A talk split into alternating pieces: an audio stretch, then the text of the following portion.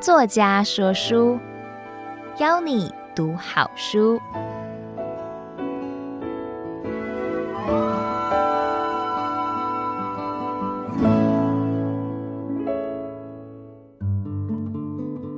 你好，欢迎收听爱播听书 FM 制作的书斋编辑谈书，我是时报出版社的副主编廖鸿林。今天要跟大家推荐的一本书叫做《谁都想要教出聪明的孩子》，培养能够随机应变的学习能力。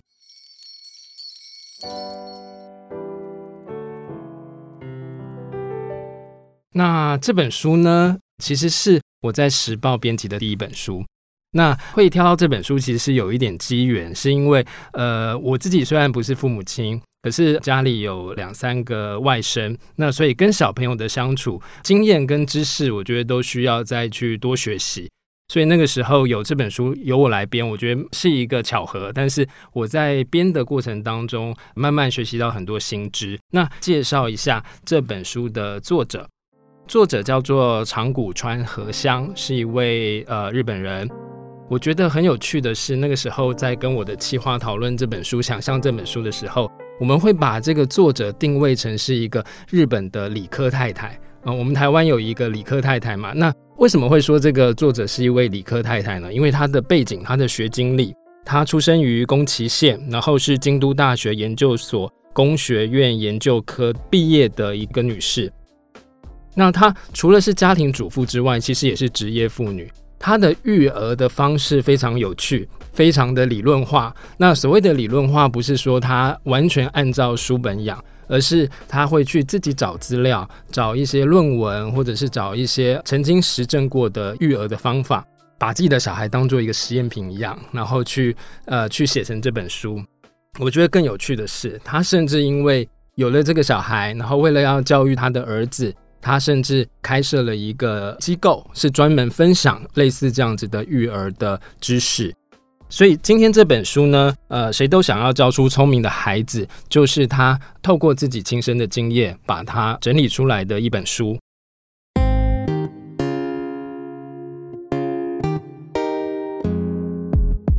接下来跟你介绍这本书的一个呃内容哈。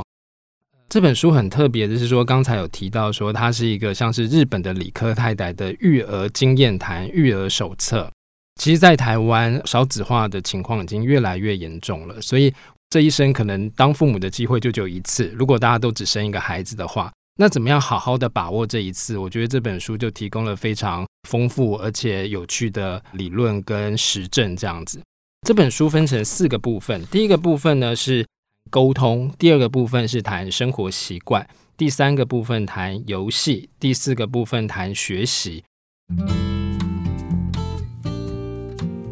那我在编这本书的过程当中呢，其实一开始是有一个跟作者互相顶嘴的过程，可是渐渐到了这本书的后半段，我开始理解，或者是说我被这个作者说服了，因为他提供了很多实证的证据，然后包括他自己的孩子也是这样子被教育出来的。那先跟大家说第一个部分，沟通的部分，在这个部分呢，让我印象最深刻、最特别的是说，他提到了一件事情，就是。你要教育孩子之前，你要先了解自己，这是什么意思呢？意思就是说，如果有一个完全都普世的，然后大家都遵循的一种教育的方式的话，那呃这件事情是不可能的，因为每个人都是不一样的。你在想要了解孩子之前呢，你要先了解自己，你才知道说什么样子的教养方式，或什么样子的跟孩子互动的方式、互动的关系是适合你的。所以一切的教养都要从自己开始，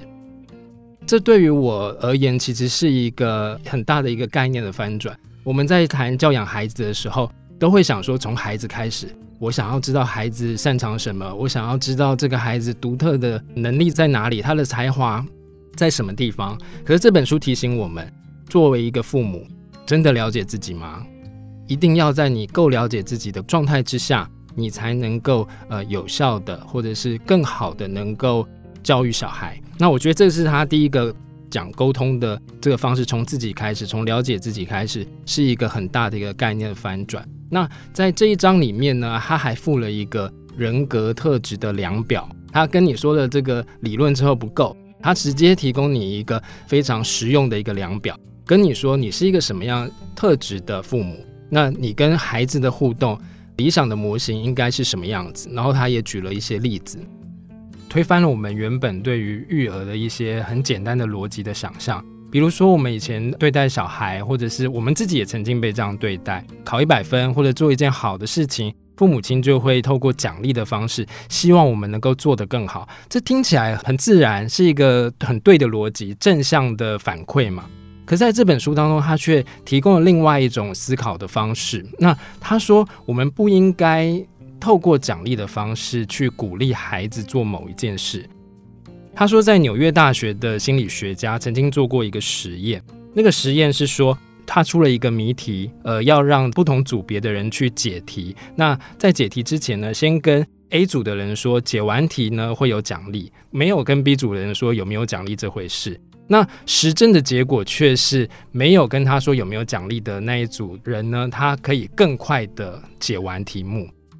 这件事情告诉我们什么呢？就是奖励它其实可能会。某种程度上去模糊了我们人对于这件事情，比如说解决问题的那样子的欲望，或者是对这件事情的喜欢的动机。那如果人是因为喜欢，或因为兴趣，或单纯因为想要解开问题而去做一件事情的话，这件事情能够做得更好、更久，而且能够更有效。他就提出了，当我们呃想要孩子能够把一件事情做好的时候，并不要透过奖励的方式来做，而是要反过来去观察他哪一些事情能够做得好，创造很多机会让他去接触这一类的事情。让这个奖励不会是一个刺激跟反应的逻辑而已，而是他做每一件事情，他人生中未来决定要做所有的事情，都是出自于他内心真正的兴趣、真正的动机、真正的欲望，而这件事情才会真正成为他生命中最重要的事情。我觉得这很重要，这颠覆了我们一般在育儿方面对于奖励的一个思考。第二个部分谈生活习惯。刚才有提到说，这本书呢，它不只是理论，它还有很多实证跟非常有效的方式。它甚至提到了说，为孩子洗澡的时候，你要设定那个洗澡水的温度，它必须要在四十二度或四十度，才能够让孩子有一个比较好的睡眠。像这样子非常细节的。东西其实是在生活中都可能会面临到的问题，我们可能甚至没有发觉到它会是一个问题。所以这本书它在生活习惯的部分，它其实讲得非常的仔细，也把一些生活上看起来不是问题的事情提出来，然后提醒新手父母这样子。第三章游戏的部分呢，我们在教育孩子的过程当中，特别是这本书它的聚焦是在学龄前的孩子。那在学龄前的孩子，他接受知识的方式不是透过课本，不是透过学校，而是透过游戏。所以游戏也是非常重要的一种育儿的方式。那作者在这一章里面呢，他提供了很多的游戏的范例。那我觉得我们可以先从理论来谈，就是他跟我们介绍了所谓的游戏其实有不同的模式。举例来说。有一种东西叫做受容性游戏，这个是一个很专业的词，好像是一个教育理论才会出现的词。可是，在作者的介绍当中，它就变得很具体。你会知道说，诶，为什么这个阶段的孩子需要尽量创造一些受容性游戏的机会，让他们在游戏中学习跟成长。那所谓的受容性游戏，就是你要把孩子当成是一个容器一样。简单来说，就是比如说模仿的游戏。办家家酒的游戏，它都是一种受容性游戏，让孩子在这个过程当中去成为不一样的人，去感受不一样的事情。那这个过程当中是可以刺激学龄前的孩子的感受的能力，包括了身体上的，也包括呃我们所谓的理性上的。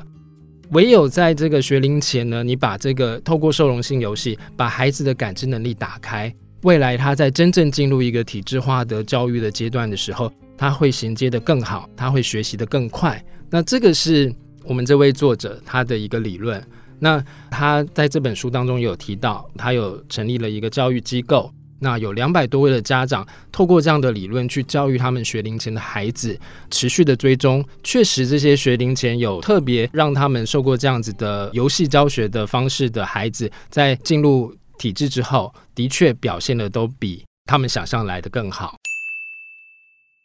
那第四章呢，就是这个学习。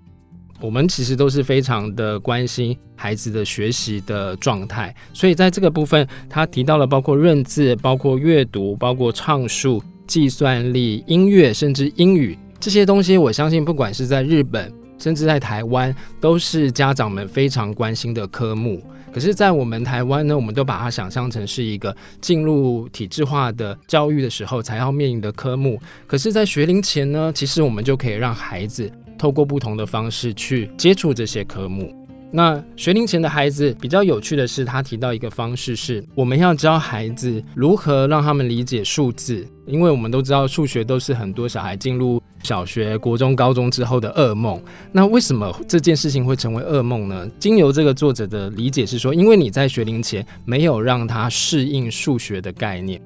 他在书中就建议说，我们其实要在生活中让这些学龄前的孩子。都能够随时有计数的能力，比如说过马路的时候，看见那些倒数计时数秒的时候，你就可以跟着孩子念出来，透过身体的念、朗诵，然后听，让他更快、更好的去理解数字的概念。呃，在吃饭的时候也是可以啊，我给你一片蔬菜啊，我给你一颗蛋，这碗汤里面有三片萝卜，这些东西我们可能都会觉得是小事情，可是，在这个作者的理论里面，决定前的孩子就是要透过这些生活很生活性的东西，去慢慢累积他的学习的能力。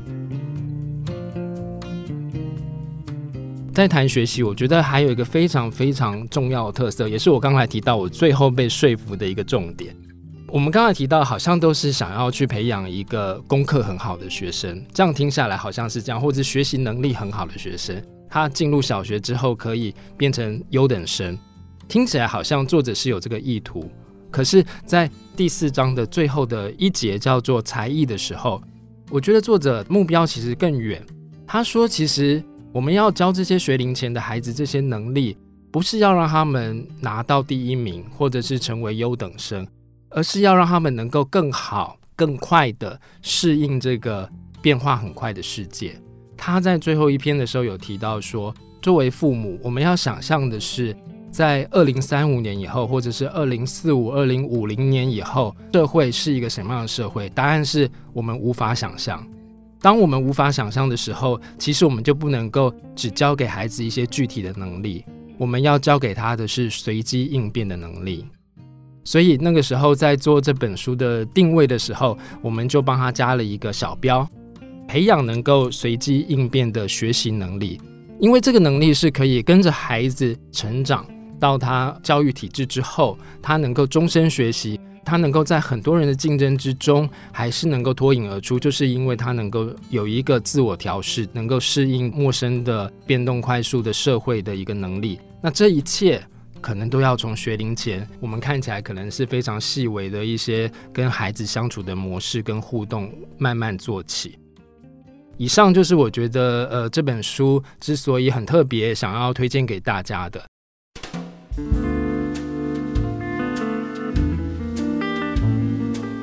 再很简单的重点摘录一下。第一个就是它是一个理论跟实证兼具的一本育儿书。第二个就是它里面提供了很多有效的方式，然后非常生活化的方式。第三个就是这本书呢，不是教你去培养出一个优等生，希望你能够培养出的是一个。适应未来所有社会环境变动的一个孩子，这样子。以上就是对于这本书的介绍。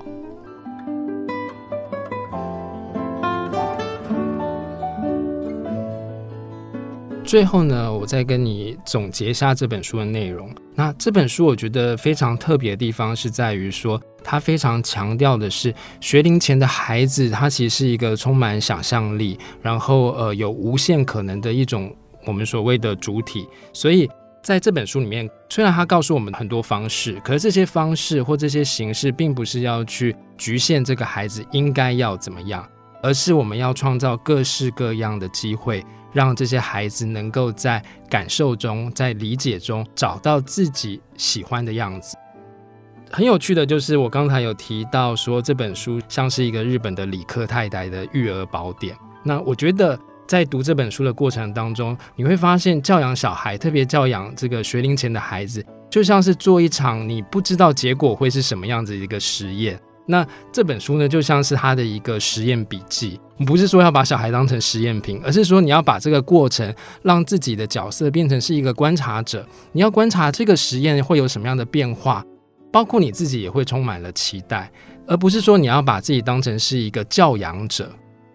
我觉得这本书对我来说有一个很冲击，就是说我们对于父母的期待，一般都会觉得我要是一个教养者，我要是一个领导者，我要全部都知道什么东西是对孩子好。可是不是，在这本书当中，我们发现父母是一个观察者，你要观察孩子对什么东西有兴趣，这个孩子的才华在哪里，这个孩子对这个世界的感知的长处在什么地方。你把这个孩子在学龄前让他多接触这些东西，自然的。他就会能够找到他生命的意义，找到这一生当中最喜欢做的事情，而那才是教育的真谛。